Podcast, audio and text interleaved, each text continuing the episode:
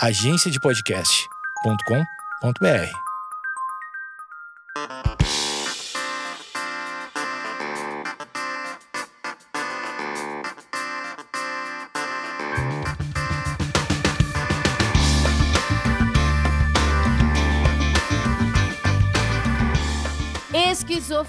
Esquizofrenóias no ar, estou com ela, Jusão, que agora eu descobri que ela não tem um sobrenome. Jusão, como é que você é, é ser uma pessoa sem sobrenome? É Jusão Jusão, né? Enfim, as pessoas estão fazendo aí trocas de nome. Eu troquei o meu para não ter sobrenome para facilitar quando eu estou preenchendo o cadastro. Muito mais fácil hoje escrever Jusão.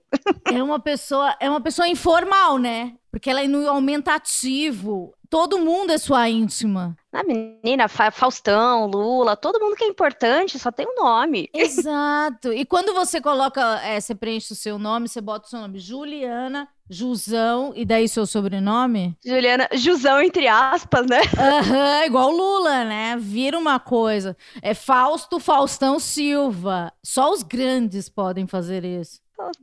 Ai, menina, ai meu Deus. Melhor introdução possível de podcast. Jusão, é, eu devo dizer que tem, esse podcast tem quatro anos e eu já penso em trazê-la há uns quatro. E, mas eu estou em negociações com, negociações com ela há pelo menos um ou dois. Acho, não, assim, negociações de verdade, acho que que eu falei, assim, ventilando um convite em uns dois anos, mas a gente começou a se falar pelo menos uns seis meses, acho. Real, assim. Eu tô muito, muito disputada, né? Minha manager estava em contato. Exatamente. Tentei chegar, tentei chegar, tentei chegar muitos assessores, muitas agendas, caía, ela falava, é, não dava, era muito difícil. Às vezes ela estava fora, eu achava, meu Deus, ela estava fora, estava apenas passeando no Zafari, porque eu acompanho o Instagram dela, ela vai muito ao Zafari, e eu descobri pelo Instagram de, de Jusão que existe outro Zafari além do Zafari perto da minha casa. Eu achava que só havia um Zafari em São Paulo. dois Zafaris eu... muito bem distribuídos, inclusive, a Zona é... Sul e a Zona, Zona Oeste. Exatamente. Há um outro Zafari, apenas duas unidades, né? Vamos por mais Zafares, né, em São Paulo. Essa é a nossa campanha. E Jusão, ela hoje está no meu país. E Jusão, ao longo dessas negociações, a pauta foi mudada, porque a vida de Jusão é isso. É uma, é uma vida muito, muito muito online, digamos assim, apesar de nunca, nunca termos visto o rosto e não sabemos nem a primeira letra, eu pelo menos não sei, do conge. Tem, você já soltou pelo menos a primeira letra? É o Consa. O Conge era do, do, Vitor Oliveira, é o Consa. Ah, eu, eu, faço uns easter eggs ali, ó. Quem, quem, quem é mais ligadinho ali. Ah, você já soltou? O algoritmo não tá, não tá soltando muito seu conteúdo pra mim. Só porque eu não tô fazendo dancinha nem Reels, o Instagram tá, tá me odiando. Mas o Consa vem, vem, vem, tipo. Nunca apareceu em foto, já apareceu? Nunca, nunca apareceu. Só Mas... às vezes um nome ou outro mas a carinha dele nunca apareceu. Assim, comecei com uma zoeira, e, mas o negócio ficou, ficou divertido, assim, hoje eu, eu, eu gosto do, da curiosidade das pessoas, e até gosto de, de, preservar ele, né, então virou, assim, unir o útil ao agradável, o máximo, o dia que eu terminar, ninguém vai saber quem que é, o dia que eu casar também, ninguém vai saber quem que é, se eu trocar de namorado, ninguém vai saber, então, assim, achei ótimo, uma ótima estratégia para ser um pouquinho mais low profile. É, é, pode ter mudado de consa e a gente não sabe. Não sabemos. É, quantos Consas existiram ao longo desta temporada? Consa primeiro, Consa segundo, Consa terceiro. Ah, não sabemos. Muito, muita dor de cabeça, né? Mudar de Consa sempre. E é, é isso, né? Então a vida de Jusão é um mistério. Ela que está presente. É... Você, você não faz dancinha, mas você já tentou? Cara, pra ser bem sincera, desde que eu era pequena, eu, eu nunca dancei nem El Chan. Então, eu, eu reclamo de dancinhas como uma crítica à sociedade, mas na verdade é um recalque, porque eu não sei dançar. Eu não consigo dançar, não tenho coordenações para dança, não consigo lembrar dos passos, eu não sei contar direito até 2, 5, 6, 7, 8, enfim. Então eu, eu finge que é uma crítica, mas na verdade é recalque. Eu tenho, a, eu tenho a teoria que eu acho que eu não tenho algumas articulações para fazer o negócio do quadrado, porque eu não desenvolvi, né? Tipo aquela coisa da Luísa Sonza. Então não dá para eu me jogar no chão, pular, dançar, fazer o bagulho do, do cachorrinho, porque eu não tenho. Eu acho que, como eu não desenvolvi igual você durante a infância e a adolescência, eu acho que o meu, meu, meu organismo ele não tem algumas articulações. Então, acho que você deve sofrer do mesmo mal. Nossa, muito. Eu acho que também é uma coisa de, de coordenação e após os meus laudos recentes aí, os meus diagnósticos de psiquiatra, é, talvez tenha uma explicação mesmo. É engraçado porque você falou, né, que minha carreira mudou muito. Na verdade, o que foi mudando foram os diagnósticos do psiquiatra. Foi só dando mais pauta para para esse podcast. É ótimo porque a gente postergou, porque hoje, assim, tô com pauta cheia para falar. Falamos com os agentes. Mentira, gente, não tem esse negócio de agente, ela é super acessível. É que eu sou uma pessoa desorganizada e, e, e, e é uma pessoa muito ocupada. A primeira vez que eu falei com, com a Jusão, ela falou que é, eu falei, ah, Jusão, que seria muito legal você, você participar dos esquizofrenóis. Ela falou, ah, então, tenho transtorno bipolar afetivo, vamos falar, vamos falar, vamos falar. Daí aconteceram alguns entreveros da vida, a gente acabou não conversando na, nessa época, daí de repente, daí a gente começou a é, remarcar, e daí a gente vai conversar sobre isso. O que aconteceu com a Jusão, é, que foi diagnosticada com transtorno bipolar há quanto tempo? Dois anos, você me falou? Não, na verdade faz um pouco mais de tempo. Cara, tô voltando, né, aqui, um pouquinho de terapia, mas eu lembro desde adolescência, assim, faculdade, é, de, de ter momentos de muita, muita, muita empolgação, feliz, uau, jovem, ficava uma semana saindo tudo de bebê, dormindo. Isso já, na, já em São Paulo ou na sua cidade? Na faculdade, na, nem na minha cidade, que eu, eu com 16 anos eu saí de casa, eu fui, pro, fui fazer faculdade lá em Itajaí, Balneário Camboriú. Então lá já vivi enlouquecida e passava por dias, assim, de que eu não queria sair da cama, é, não queria estudar, não respondia ninguém, sumia completamente, tava como tinha, meu, assim, momentos que eu, eu nem sabia mais quem eu era.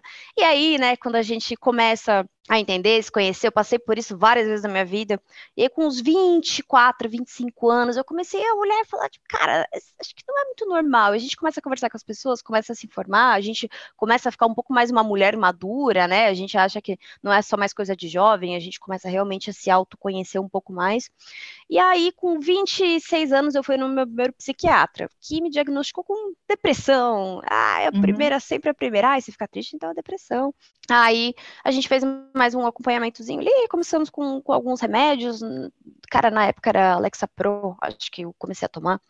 É, a gente pode falar de remédios aqui, né? Pode. Mas você fazia já terapia?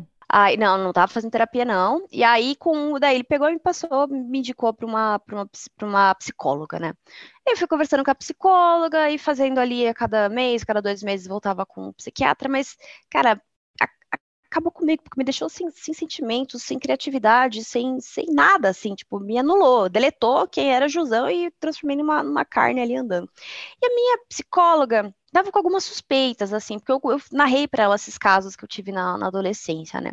E ela me indicou outro psiquiatra. Fui para esse psiquiatra, é, foi péssimo, foi horrível, era um psiquiatra um pouco mais focado em, sei lá, mais freudiano, né? Eu não manjo muito assim.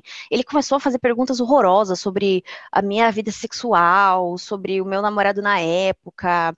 Ele começou a... Isso na primeira sessão? Na primeira sessão, menina. E daí uma hora ele olhou para mim assim e falou: "Você não tem nada, você tá precisando de um homem que te bote um cabresto". Juro. Meu Jesus. Psiquiatra de Moema, tá? Nossa. Talvez aqui algumas pessoas que já passaram por isso. Um cara que escreve num site muito famoso me falou exatamente isso. Nossa sessão que duraria uma hora, ela durou 17 minutos. Eu lembro que era meio-dia, meio-dia 17. Eu olhei no meu celular, levantei, eu falei, eu não vim aqui para ouvir isto, um homem branco, velho, 70 anos, falando isso para mim. E nisso eu fiquei um pouco traumatizada. Eu lembro que quando ele me falou isso, foi um negócio tão forte para mim, foi, foi tão inesperado ter um tipo de tratamento assim de um psiquiatra, que inclusive era um cara que a, a princípio ele era bem, bem famoso, é, que eu fiquei e um caro. ano sem ir no psiquiatra. E, assim, sorte que o plano cobria, mas assim, sim, era caro. É, que eu fiquei um ano sem ir psiquiatra. Eu falei, nossa, então é isso, então eu sou louca, então. E era uma época eu, eu tinha acabado de ficar solteira, tinha acabado de terminar um relacionamento ali de quatro anos. É, é, foi, foi muito difícil, assim, passar esse, esse tempo me sentindo uma doida e sem saber direito o que fazer. Eis que eu conversando com mais algumas amigas, na época eu também estava começando a namorar, eles falaram, meu, volta no psiquiatra, vamos ver uma pessoa legal e tal. Eu fui numa mulher maravilhosa, doutora Marina, é, e a gente, ela começou a fazer algumas, algumas análises e ela falou, cara, na verdade, olhando o seu passado, olhando o seu tratamento, é, vendo o, to, todo, tudo que a sua psicóloga me mandou, é, você tem uma suspeita de bipolaridade tipo 2 que explica uhum. muito seus episódios de pulmonia e seus episódios de, de, vale, de muita depressão. E aí, na época, comecei a tentar com lamotrigina, não deu muito certo. Lamotrigina é um estabilizador de humor, não é um antidepressivo. Exatamente, lamotrigina é um estabilizador de humor, não é um antidepressivo, mas para mim também ainda não, não tinha funcionado muito bem. Eis que começo, isso foi 2018, tá? Aí continuei tratando com ela e tal, mencionei da lamotrigina, que não tava legal, etc. E um ano ela saiu do Brasil e nisso veio a pandemia. Março de 2020 veio a pandemia. É, e aí eu comecei a, a conhecer o Conta, a gente começou a conversar, ele me indicou o psiquiatra dele. Doutor Ricardo, maravilhoso. Comecei a conversar com o doutor Ricardo, ele realmente deu novamente o diagnóstico de, de bipolaridade tipo 2, e a gente começou a tratar com quetiapina, que aí minha vida resolveu 100%, aí eu descobri o que era a vida. E aí eu continuei, daí comecei a fazer terapia direitinho com a psicóloga, né, eu acho que a gente ficou todo mundo meio doido na, na durante a pandemia, é, quem não ficou é porque não estava bem também, enfim, alguma coisa tinha acontecido nessa pandemia. E aí comecei a fazer ali certinho terapia toda semana, comecei a conversar com ele. A bipolaridade, enfim, estabilizou de uma forma que hoje me afeta 20% perto dos 80% que me afetava em todos esses anos. Essas oscilações absurdas de ficar dias na cama e dias de festa, elas não ocorrem como aquela frequência que acontecia na sua adolescência. E, e, eu acho que também me trouxe uma coisa mega importante, que foi a, foi a, a, consciência mental, de eu entender quando eu estou encaminhando para um episódio de hipomania, um episódio de vale, e saber como que eu posso lidar nas situações. Antes eu não tinha essa percepção, antes simplesmente acontecia, quando eu vi eu estava na cama. Hoje, quando eu sinto que as coisas estão acontecendo, eu tenho alguns, alguns gatilhos de segurança é, que eu já sei como agir. Então, elas ainda acontecem muito menos, né? Como eu falei, 20% das vezes que, que aconteciam, mas acontece de uma maneira muito mais consciente eu acho que é essa coisa de você ter consciência do que está acontecendo com você, que são seus hormônios acontecendo, que é a sua cabeça, que né, você é neurotípico, é, realmente existe uma disfunção ali nos, nos hormônios, então isso me tirou aquela sensação de que eu tinha, de que eu era doida, de que estava tudo errado, de que eu nunca ia conseguir ser nada na vida, de que eu iria viver com isso para o resto da vida sem conseguir lidar, de que as coisas aconteceriam do nada. É, eu, eu, passei por todas as fases da negação, do desespero, e hoje, assim, é, é muito bonito até eu olhar e ver como essa consciência, é, ela me ajuda e me, me faz até ter autoconfiança, né? Então... Mas você sente, assim, seus seus pensamentos ficam acelerados, você começa a se comparar com as pessoas. Eu fico acelerada de um jeito que eu acho que daí vem com o segundo diagnóstico que veio, né? Que ah. a, a hipomania também me dá o hiperfoco. Então, assim, eu consigo organizar uma viagem de férias em uma noite, 12 horas sentada olhando para o computador e compro tudo e organizo tudo, ao mesmo tempo que durante uma semana, é, que quando eu tô num episódio ali de um pouco mais de vale, eu já me torno uma pessoa que. E daí vem tudo isso de começar a me comparar, é, de ficar realmente pensando, será mesmo que, tipo, começo a achar que tudo que aconteceu na minha vida foi sorte, que eu não tenho capacidade, é, e daí eu perco completamente o foco dos projetos que eu estava fazendo, então tudo que eu comecei quando eu estava no episódio de mania,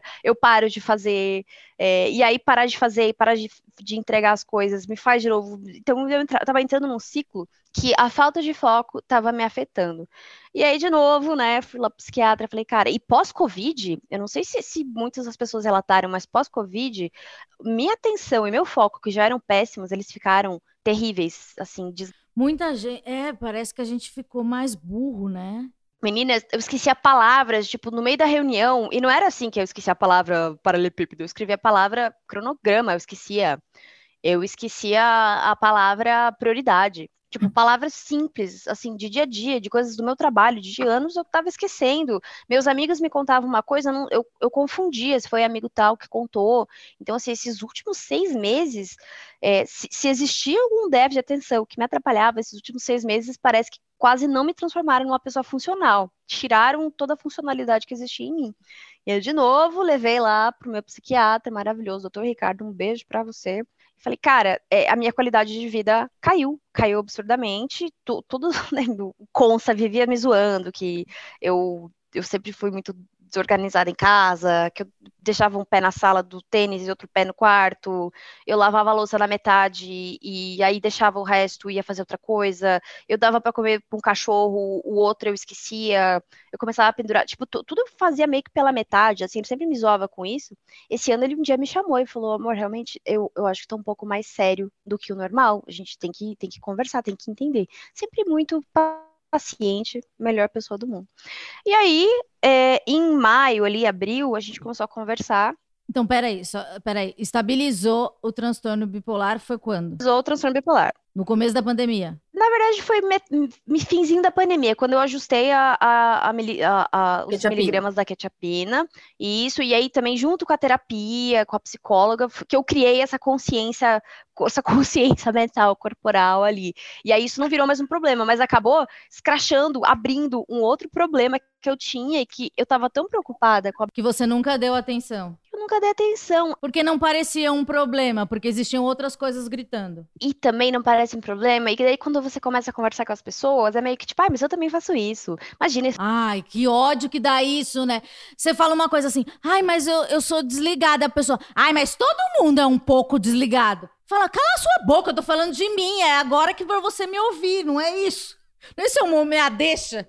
Ai, ódio, né? Quando a gente vai falar uma coisa. Ai, que raiva. Dá muita. Desanima, né?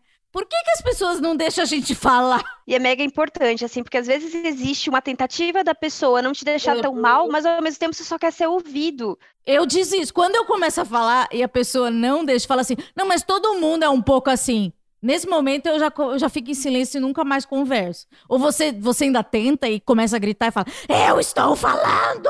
Eu desisto. Eu, diz, eu, eu nem grito, eu só aguardo pra mim falar, ah, beleza, se não der assim mesmo, e aí eu sigo falar com outra pessoa. Daí eu, tipo, eu falo, já arrisco essa pessoa, fala, essa pessoa nem merece a minha atenção, nunca mais falo com ela. É isso, sabe? Essa pessoa não tem o mínimo de empatia, porque o fato de, de, realmente descobrir que eu tava tendo muito problema com o déficit de atenção foi conversando com amigos, foi falando, cara, tá, tipo, aconteceu isso e isso, a pessoa assim, cara, mas eu acho que era interessante você ir atrás, entender, melhorar sua qualidade de vida. E até um amigo meu que foi diagnosticado há dois anos é, me falou, tipo, Ju, isso era muito o que eu tinha quando eu estava no começo do meu diagnóstico. Então, vai atrás, vai conversar, né? Você tem plano, menina. Fala com. Você já tem um psiquiatra que é um amigo seu, narra tudo isso, fala com a sua psicóloga, vamos, vai entender isso, assim. Então, eu tive, assim, de, de pessoas incríveis que, que me auxiliaram muito nisso. A, a, a eu não achar que eu tava louca, mais uma vez, a louca, ou não achar que isso era comum, porque quanto mais você fica falando, não, isso é comum, todo mundo tem, mais você vai sofrendo. Menina, a minha qualidade de vida diminuiu. Eu perdi os documentos de, de um processo super importante que eu estava que eu tava fazendo. É, eu perdi a chave do meu carro três vezes. Começou a impactar o coitado do Consa, porque eu perdi a chave do carro, ele não conseguia trabalhar, ele tinha que chamar o Uber. É, começou a impactar, aí eu esqueci de tomar meus remédios, eu esqueci coisas do trabalho, hum. de começar a receber chamada já então. Então, assim, esses últimos seis meses, o que antes era assim, ah, isso é normal, é, impactou minha vida, impactou assim a minha qualidade de vida, começou a me dar ansiedade e entrou de novo naquilo que eu te falei. Eu comecei a me sentir um lixo de pessoa, um lixo de profissional. Eu comecei a questionar a minha vida, a minha vida profissional, tudo que eu consegui, minha carreira, meu currículo. Eu falei, cara, não, não é, eu não sou essa pessoa. Quem eu enganei esse tempo todo? Ah. Eu sou um lixo. E daí você falou primeiro para sua terapeuta ou para o seu psiquiatra? Falei primeiro para o meu psiquiatra. E, aliás, minha terapeuta, é que você vai falando aos pouquinho pra terapeuta, né? Você vai, tipo, uhum, narrandinho ali aos pouquinhos. Sim. Só que teve, teve, assim, um estopim, que foi em maio, que eu tava falando com um amigo meu, ele falou, Ju, você precisa de, de ajuda urgente. Olha o que você está me falando, leia, leia o chat. E eu li, eu tava, assim, me jogando para baixo 100%, eu tava, assim, nível puta que pariu, essa não, não sou eu. E nessa hora eu liguei pro meu psiquiatra, liguei e falei, cara, a gente precisa urgente conversar. Daí ele já marcou a consulta no mesmo dia, já fui falar com ele, ele falou, nossa, Ju, quando a gente conversava e você me narrava isso, eu não sabia que estava impactando tanto a sua qualidade de vida. Eu falei, nem eu, nem eu vi que tá impactando, mas eu tive que precisar de pessoas externas me observando, amigos, tá? Não era nem médicos, não tem amigos médicos. Amigos, do tipo, meu melhor amigo, meu meu namorado, minha amiga, para me falar e falar, cara, vai buscar ajuda. Que foi o que aconteceu da última vez, quando eu fui buscar ajuda sobre a bipolaridade. Amigos meus externos tiveram que falar. Então, olha a importância de você ter uma rede de pessoas que você confia, de pessoas não tóxicas, porque essas pessoas Sim. são as pessoas que conseguem ver mudanças externas. Não sei se você. E que não envida. Sim, e pessoas que não invalidem, né? Que porque tem porque muito, em muitos momentos você quer falar e a pessoa não ouve. Acho que sim, eu passei por isso, é, mas tem, tem momentos que as pessoas elas elas invalidam, né? Eu acho que no meu caso as pessoas elas elas sempre me viram como uma pessoa muito estranha, então acabavam me achando esse é o jeito dela. Então era uma coisa meio incurável, entende? É, que era uma coisa da minha personalidade, uma pessoa sempre muito chata, muito diferente das outras. Não, não acabavam não patologizando, pato, pato, virando uma patologia. É, é, então acho que eu acabei meio que é, provando para as pessoas que conviviam comigo que aquilo tinha um jeito, sabe? Não que era minha personalidade era algo totalmente torta. Então, é... porque acho que não tinha informação, etc. E daí você você já sabia que existia um teste? Você já meio que já sabia que você já, já você se interessa pelo assunto? É, você já sabia que existia um teste para TDAH? E também tinha outro agravante, né? Eu até conversei com você né, é, um, é, nos dias que você estava fazendo o teste, porque você toma medicação e você tem que estar tá sem a medicação, né? Eu queria que você contasse dessa experiência que para mim Enquanto Amanda é, é, muito interessante, eu nunca conversei com uma pessoa que fez esse teste e viveu sem a medicação para viver esse teste. Como é esse teste para as pessoas que tá, estão ouvindo, que devem se interessar muito e muita gente é, quer saber sobre isso. Como é que foi? Você chegou no psiquiatra, você mandou o WhatsApp para ele, marcou a consulta no dia seguinte, ele falou: é, não sabia que, que isso estava é, te prejudicando, prejudicando tanto Vamos ver isso daí, como é que foram os passos. Então, até é muito legal ter esse espaço para contar isso, porque eu queria ter tido essa informação antes. Ah, eu queria agradecer você de estar tá falando isso aqui, porque é realmente uma informação muito valiosa para as pessoas que estão ouvindo. Imagina, obrigada pelo espaço, mulher, te admiro. É, então, como é que foi? É, né, como eu te falei, estava conversando com amigas, com amigos, e aí uma amiga minha comentou, ela falou, cara, fala com seu psiquiatra, e vai ver, vai ver um, um laudo neuropsicológico, tá? Então, conversei com meu psiquiatra já após esse papo, com esse meu amigo, essa minha amiga, a gente marcou, ele falou, ó, seguinte, é, geralmente, para medicação de TDAH, a gente sempre espera o laudo sair, porém, de tudo que você me narrou, né, ele, ele pediu para eu fazer um diário durante 15 dias, é, de, de, tudo que eu tava fazendo, tudo que eu tava perdendo, e eu nem consegui fazer o diário direito, assim, porque eu tava uma loucura. E aí a gente, ele falou, vou entrar com a medicação com você, para a gente conseguir, primeiro, te salvar, te tirar desse espiral que você tá, porque assim, juntou com uma caralhada de coisa no trabalho, juntou com uma caralhada de coisa na vida de, de influencer ali, de criadora de conteúdo, tava assim com seis publis para gravar muita coisa, juntou com o meu cachorro começando a ficar doente, uhum. é, juntou assim com uma, uma, série de coisas na minha vida que realmente foi, foi o estopim, foi assim, caramba, eu, eu estou ficando louca, né, que é o que a gente sempre fala, e aí conversei com ele e ele falou, vamos lá, então a gente vai vai emergencialmente começar a te tratar com Venvança de 30 miligramas, até para ver como é que você vai reagindo, porque você precisa dessa ajuda agora para resolver a sua vida, mas é, já na semana que vem eu quero que você, você fale com uma neuropsicóloga para fazer um laudo neuropsicológico, que é basicamente um laudo, cara, um laudo assim de tem os mais simples, que é uma página, até esse que eu tô fazendo, que ele tem 20 páginas, um PDF gigantesco. Ainda não acabou. As coisas básicas, que é tipo, ainda não acabou, não. Tem mais uma sessão, e ela tem mais uma sessão com a minha mãe e com o Consa, mas ela já me deu a preliminar mesmo. É, então ele deve acabar agora na metade de agosto. Inclusive o laudo com ela foi até que bem, bem rápido, comparado a alguns que eu orcei por aí. É, basicamente é um laudo que você que ele mede desde coisas mais simples do tipo seu nível de QI, é, aqueles, sabe aqueles psicotécnicos que você faz na autoescola? Uhum. É uma série de exercícios assim que são filmados pela psicóloga, é, são documentados, tudo isso vira informação para ela colocar no laudo, até nível de inteligência de, de palavras, de números, nível de memória de curto, médio e longo prazo, e assim, tudo que você faz, se você é pontual ou não nas sessões, ela também considera isso. Cara, teve um de tipo de, de nível de, de língua portuguesa, de palavras que você sabe até qual que é a sua amplitude de de, de, de, nível de língua portuguesa. Achei isso muito foda. O de memória de curto prazo. Nossa, eu foi, foi horrível nesse, horrível, horrível. Até nesse dia eu falei com a Amanda e eu chorei nesse dia, porque eu falei, meu Deus, há quanto tempo eu vivi assim, de memória de médio, de longo prazo. Enfim, cara, é um laudo muito detalhado que ele basicamente vai servir de insumo para o tratamento com o seu psiquiatra e a sua psicóloga, e ele até, até é, fala não só de doenças como o TDAH, mas ele também traz um pouco né, sobre essas questões da bipolaridade, porque tem muito isso nas entrevistas com, com a psicóloga. É, ele também pode trazer alguns traços, até de, de autismo, de borderline, de algumas outras doenças também. Então, cara, é mega importante. Até para você que você está ouvindo, você fala, ah, não tem nada. Cara, faz porque assim, é até um, tem, tem, até uma visão de teste de personalidade. Então, sabe esses testes de NTP que a gente faz aí? É, uhum. Também traz um, traz um pouco disso. E, meu, assim, a qualidade de vida, né, do que você faz pós esse teste, que até essa coisa de você entender, de saber o que está acontecendo com você, é muito importante. Muito, muito. Assim, eu tô fazendo, fiz ele em oito sessões, a gente tava fazendo duas sessões por semana, e você sai, assim, moído das sessões, eu saía moída, saía cansadíssima, porque realmente seu cérebro ele é colocado assim, é tipo como se fosse fazer uma puta uma prova de matemática, em alguns é para mim. Mas aí ter ficar, ficar, aí a gente vem pro lado de ficar sem a medicação.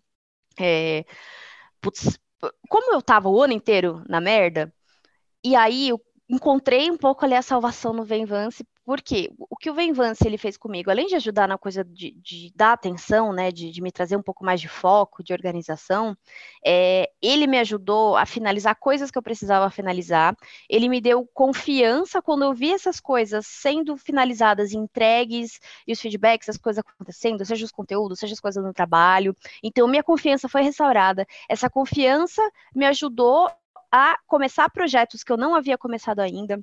Então, várias coisas foram acontecendo.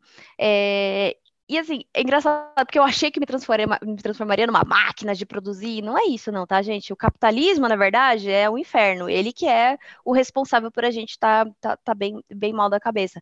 Porém, a questão da, da autoconfiança para mim foi, foi assim um, a coisa que eu mais precisava naquele momento. E você pega para cada pessoa com TDAH de um jeito diferente, né? Mas aí os dias que eu fiquei sem tomar, é, foi menos pior do que eu imaginava, tá? Eu achei que seria um choque, mas eu acho que acima, o Venvance também me ajudou muito na minha autoeducação, porque de nada adianta você tomar um remédio para déficit de atenção, seja Ritalina, conserta Venvance, e você viver na bagunça que você vive, você viver com 50 abas, você não organizar a sua, sua coisinha de coisas, né, sua listinha de coisas para fazer, você não organizar a sua agenda, não tem remédio, não tem Venvance de um quilo que vai te ajudar, assim, é, é, é, é eu sempre falo isso, né, o remédio, ele é, uma, uma vez até uma amiga minha me falou, outra vez você toma um remédio para uma condição é, psicológica, uma condição né, de, de, alguma neurotípica, ele é como se ele colocasse uma, um fone de ouvido em você que você estava numa sala de criança gritando. Tinha sala de criança gritando, você não conseguia fazer nada. E aí o remédio vai lá e coloca um fonezinho para você ter forças de conseguir sair daquela sala e conseguir sair daquele, daquele ambiente horrível que não estava te, te permitindo. Então, eu ter o Venvance me deu forças para me organizar também. Então, nos dias que eu fiquei sem o remédio, sim, eu senti uma diferença, me permiti sentir essa diferença, não me permiti ser, não fiquei me forçando a ser a pessoa que eu, que eu sou quando né, estou medicada do jeito correto, mas ao mesmo tempo, por eu já ter me, me previsto, principalmente no trabalho, é, as coisas foram, foram um pouco menos pior. Porém, no exame foi horrível. Nossa, chorei, chorei pós o, o exame de, de, de, memória de curto prazo. Chorei, sério.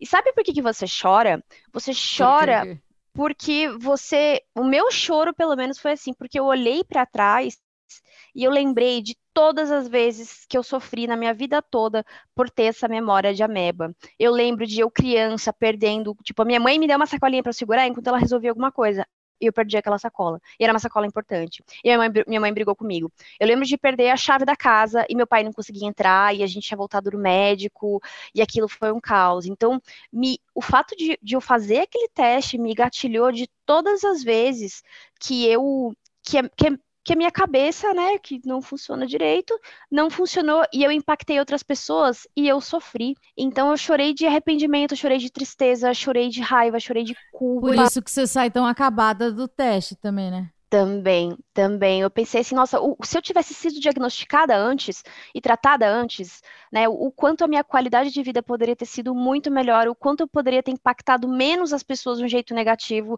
por ter essa condição. Então, o outro remédio, ele não é tirado durante o teste. Não, não, a quetiapina não. A quetiapina mantém ali meu, meu humor estável, é, e, e, como não mede dire diretamente o humor, né? Então é, é mais um, uma parte secundária do laudo. Então não precisou tirar, porque se precisasse eu tava, eu tava ferrada mesmo, assim. Sem Venvance eu sobrevivo uns dias, agora sem a quetiapina, o que ela faz de, de estabilizar o meu sono, de deixar meu sono um, um, sono restaurador, de eu acordar no dia seguinte me sentir descansada, é o que faz o meu humor estabilizar e ficar tudo bem, faz os meus hormônios funcionarem do jeito certo. É isso que eu perguntar, como é que você dorme? Cara, eu sempre dormi. Isso é até engraçado, tá? Porque geralmente as pessoas que têm bipolaridade tipo 2, elas têm aquele sono tipo, sabe, dorme quatro horas e acorda 100%. Eu sempre tive um sono muito pesado, muito, assim, eu sou de dormir 12 horas. Porém, eu dormia 12 horas, eu acordava morta, cansada, eu tinha sono ainda no meio da tarde, eu não sentia que eu estava descansada, eu não sentia que meu sono era reparador, eu não sonhava direito. E desde que eu comecei a tomar a quetiapina, eu sinto que eu durmo, ainda preciso dormir 9 horas. Meu, já, meu psiquiatra já falou, minha, minha média de sono é 9 horas, porém é um sono que eu passo por todos os ciclos do jeito certo, e isso estabiliza a minha produção de hormônio, assim, maravilhosamente bem. Então, muitas pessoas precisam de recaptador de serotonina, ou, enfim, do que a lamotrigina faz. No meu caso, eu já tenho sono, eu não preciso de tomar indutor de sono. Eu só preciso uhum. de um remédio que deixe meu sono com qualidade. Que daí... Mesmo nos períodos de hipomania, você conseguia dormir? Nos períodos de hipomania, dormia quatro horas por dia, mas também misturava mas, um pouco, né? Com, tipo, eu tava na loucura, queria fazer festa, queria zoar, e daí precisava acordar no dia seguinte. Então, mas claramente não fazia bem, não. E você falou também, tipo assim, às vezes você, se você tá no, no hiperfoco, precisa organizar uma, uma viagem, você consegue fazer. Nesses períodos, como é que é o seu sono? Você dorme quatro horas e repara, ou você, em nenhum momento você fica acabada? Ah. Durmo quatro horas e acordo, mas sabe quando você sente que tá faltando pegar no tranco do seu cérebro? Uhum. Que você esquece as coisas, que parece que os episódios da minha vida que eu dormi menos eram os que meu TDAH ficava ainda mais afetado. E eu lembro, assim, de nos episódios de hipomania, de eram os que eu mais esquecia de fazer coisas de trabalho, de coisa de, de faculdade, de coisas de, de vida, de esquecer aniversário de melhores amigos, sabe? Coisas assim, tipo, do dia a dia que você lembra, eram os que mais me afetavam. Então, a hipomania deixava a minha, meu déficit de atenção mil vezes pior. Um mix maravilhoso de, doenças, né? e, e, você, é, agora você, diz que tem uma sessão, que daí vai, vai é uma entrevista ainda, daí a, sai o laudo final. Isso mesmo, eu vou fazer agora mais um último laudo de teste, de, um último entrevista de teste de atenção. E aí ela também fala com pessoas próximas a você. Então ela vai falar com meu namorado agora no final dessa semana e também vai falar com a minha mãe. Até foi engraçado, super super side information aqui. Eu fiz com a minha mãe, enfim, porque é minha mãe, né, que me criou ali e tal, mas você faz com a pessoa que foi mais próxima de você durante a sua infância. E aí eu tinha que fazer um, um formulário com a minha mãe, para fazer várias perguntinhas para ela. Então, tipo, era uma perguntinha assim, de ah, qual que era, como que eu ia na escola em matemática? É, ou se a minha mãe fumou ou bebeu durante a minha, se ela usou droga durante a minha gravidez, ou qual que era meu nível de atenção fazendo tarefa tal. Tipo, tive que fazer várias perguntas para ela de como é que eu era como criança. Só que ela Nossa. Ela não queria, não sei se ela não queria me ofender, ela não queria ah. me deixar triste. Aí eu assim, mãe, qual que era meu nível de, de atenção na escola, é, nos anos tal, tal, tal? Dela, ai, filha, você era uma mocinha muito, muito bonitinha. Você era muito inteligente. Então, mãe, mas é especificamente, tá? Dessa época aqui, como é que era? Ai, filha, todo mundo te adorava muito. Era uma ruivinha muito adorável. Nossa, você era uma mocinha, você cativava todo mundo. Deu, mãe, por favor, mãe, pode falar a verdade. Assim, dela, ai, você esquecia uma coisinha ou outra. Teve uma vez que você perdeu uma coisa da sua tia. Nossa, sua tia ficou tão brava, mas você era só uma criança. Tipo. Ela não, não quis constranger, né? Ela não quis ofender a própria filha. Daí eu falei, mãe, tá tudo certo. Tipo, mãe, você bebeu é, na minha gravidez? Dela com silêncio assim dela. Nó.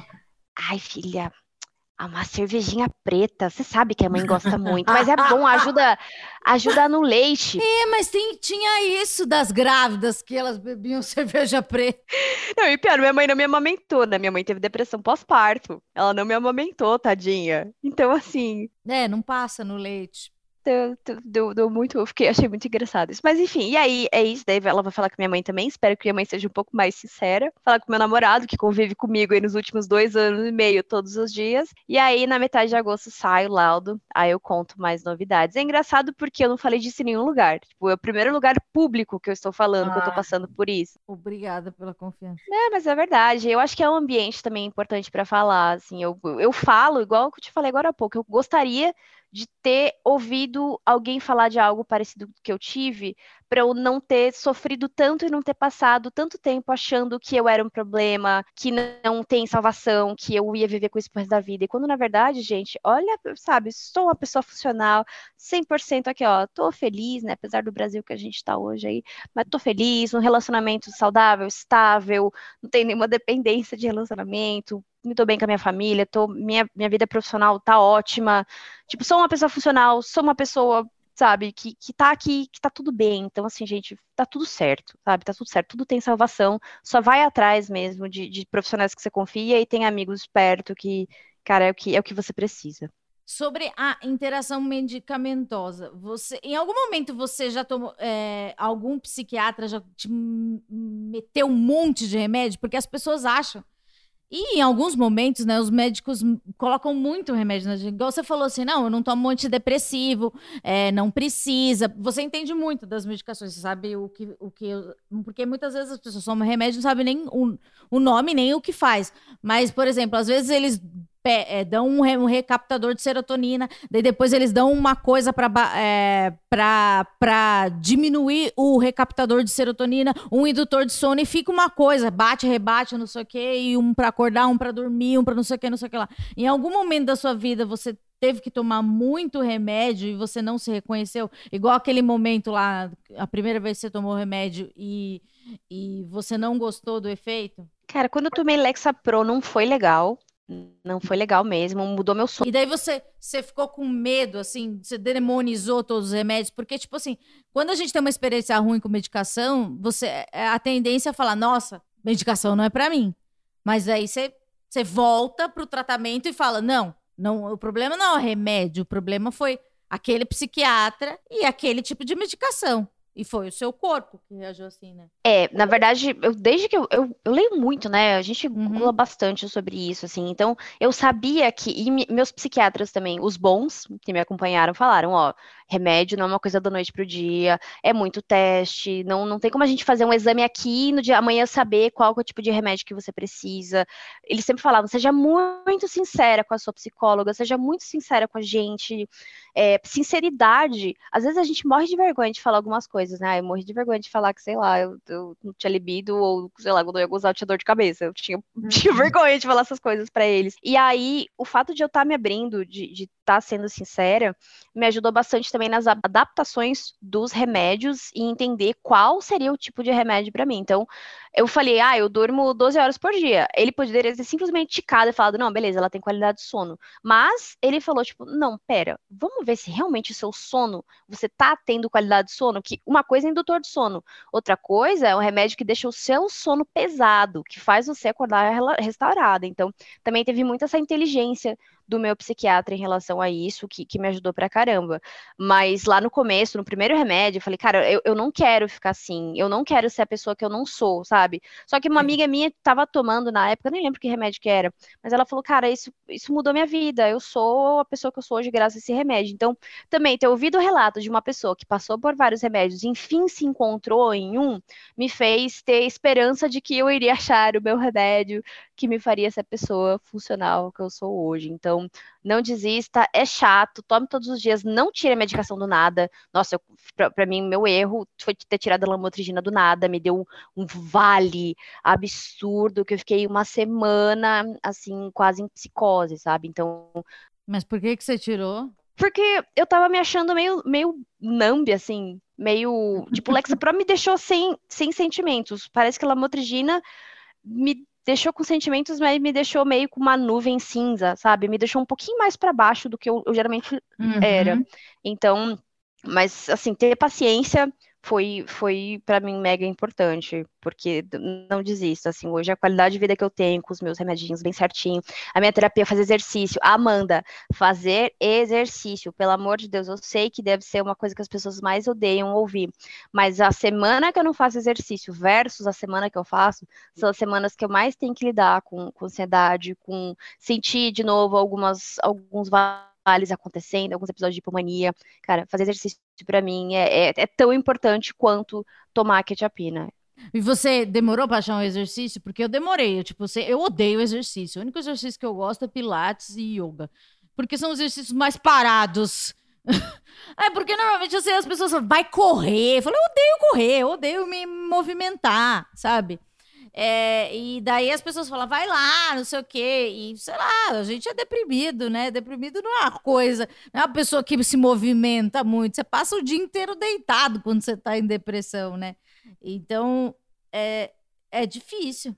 Uma coisa que me ajudou, os exercícios que me ajudaram, foram exercícios que eu tinha algum tipo de, de crescimento, que eu consegui alcançar alguma coisa, como se fosse um joguinho, sabe? Por exemplo, ah. é, Krav Maga. Eu comecei a fazer Krav Maga. Meu, você é muito esse. Isso é outra coisa que eu tinha até anotado na minha cabeça e tinha esquecido. Você faz Krav Maga. Cara, eu faço Krav Maga e eu me sinto poderosíssima. Mas por quê? Tipo, do nada você viu uma placa ou você lembrou que você queria fazer Krav Maga em algum momento da sua infância? Por que Krav Maga.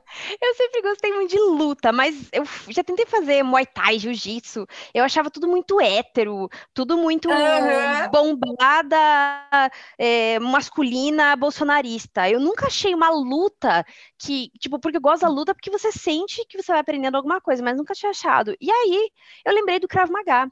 É, eu lembrei que, cara, eu li alguma vez um artigo sobre Krav Maga, sobre que era uma defesa pessoal, mas muito focada em, em não precisar usar arma branca, e eu sempre quis essa coisa, tipo, nossa, eu consegui me defender sozinha. E eu comecei a fazer Krav Maga, e é muito legal porque você não fica com vergonha na primeira aula, porque é um monte, tem um monte de criança, tem um monte de gente, tipo, de gente mais de idade, ele de 50, 60 anos, tem bastante mulher. Então, você chega e, assim, você vai se reconhecer com alguma pessoa ali, é, e aí você começa a aprender, você chega em casa, assim, na primeira semana de aula, você já chega fazendo, sabendo fazer algum, alguma defesa. E não é, tipo, você não precisa ter força para socar alguém, tipo boxe. Você precisa ter a destreza de saber a técnica, porque se uma pessoa vier pegar no seu braço, você vai saber se livrar. Se a pessoa vier te enforcar, você vai saber sair, entendeu? Então não é uma luta ativa, é uma luta, é uma defesa, é uma luta reativa. Mas se você quiser, você também vai debuiar a pessoa. Então, comecei a fazer, e toda semana aprendendo algo novo, e agora eu vou fazer meu exame de faixa, vou para a faixa amarela, e o meu instrutor é muito legal, a turma é muito legal, então isso me ajudou muito, faço duas vezes por semana, assim, para mim é um esporte maravilhoso, não deixo de fazer. E outra coisa é personal, né? Eu, eu quero, quero ficar com a bunda da Graciane, não, tô brincando. Mas legal de, de se fazer academia, de puxar peso, mesmo puxar ferro, eu gosto de puxar ferro, é porque eu comecei, sei lá, a fazer bíceps, comecei a fazer supino com 2 quilos, hoje eu faço supino com 30 quilos. Isso é muito. Ah, então você põe metas. E também eu acho a questão da, de fazer é, musculação é que a minha avó lida muito com sarcopenia, né? Ela tem muito problema de, de perder músculo, mas é porque ela vida Nossa, eu já tive sarcopenia. Pois é, menina, você é muito nova ter sarcopenia.